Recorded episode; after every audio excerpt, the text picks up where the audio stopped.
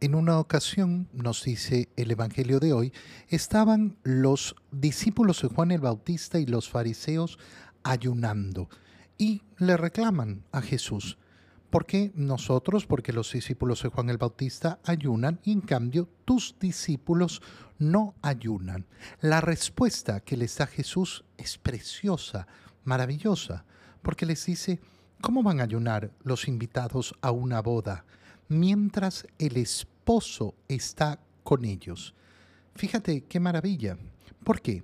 Porque tenemos que preguntarnos dos cosas. ¿De qué boda está hablando Jesús? ¿Y quién es el esposo? La boda es su entrega por nosotros. A veces creemos que la entrega de Jesús por nosotros se ha dado solo en la cruz.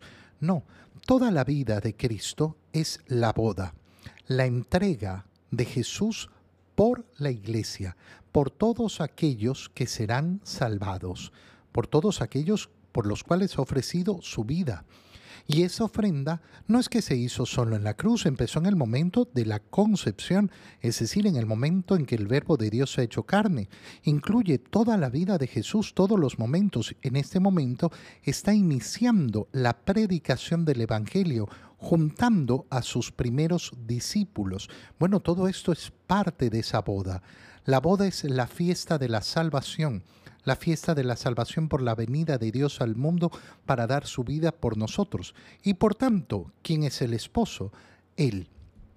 Hasta este momento en el Evangelio hemos escuchado muchos títulos que se le dan a Jesús. Ya en la Anunciación eh, se le decía a María, será eh, eh, el Mesías esperado, el Salvador, el Rey. Juan el Bautista lo ha llamado el Cordero de Dios.